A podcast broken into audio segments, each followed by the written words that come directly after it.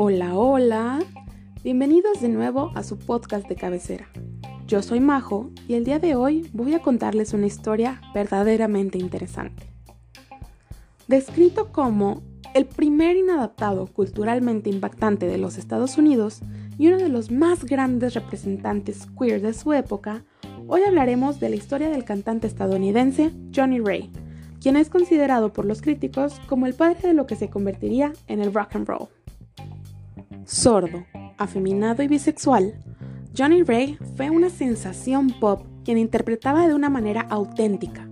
Su prótesis auditiva era parte de su actuación. Adentrémonos en su historia.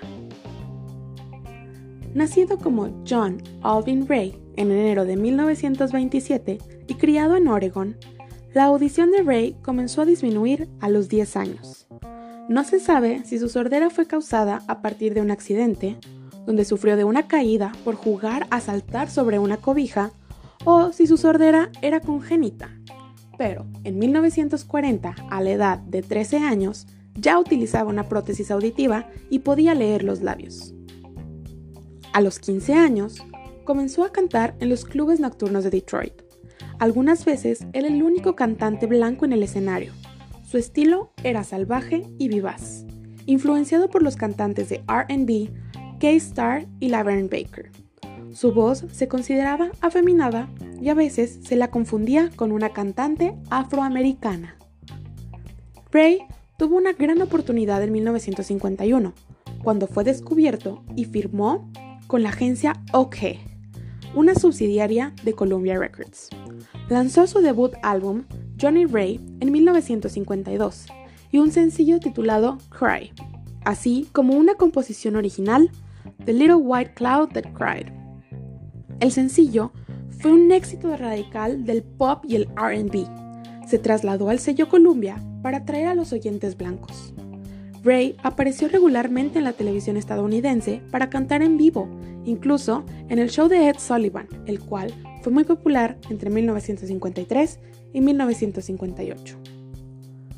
Aunque las características emotivas de los éxitos de Ray le valieron apodos como The Nabob of Sob y The Cry Guy, era un ídolo adolescente muy popular. En el escenario, su dispositivo auditivo era parte de su actuación, durante sus conciertos, ahuecaba sus manos para llamar la atención sobre el auricular. ¿Se imaginan cómo era? La primera y única película de Johnny Ray fue en 1954. Actuó junto, nada más y nada menos, que a Marilyn Monroe y Ethel Merman en There's No Business Like Show Business. Si bien se le permitió usar su dispositivo durante los ensayos, los productores le dijeron que se lo tenía que quitar durante las grabaciones. Cuando Ray estaba en la escuela, un maestro le sugirió que se inscribiera en una escuela para sordos, pero Ray se negó. Su voz, entonces, retuvo el acento sordo característico de la modulación pobre, haciendo que su voz de canto fuera única. En el apogeo de su estrellato, habló sobre la sordera del show de Sullivan y visitó escuelas para sordos. En aquel entonces, la vida social de Ray era la noticia principal de los tabloides. Estuvo brevemente casado con Marilyn Morrison y tuvo una larga aventura con la columnista Dorothy Kilgallen.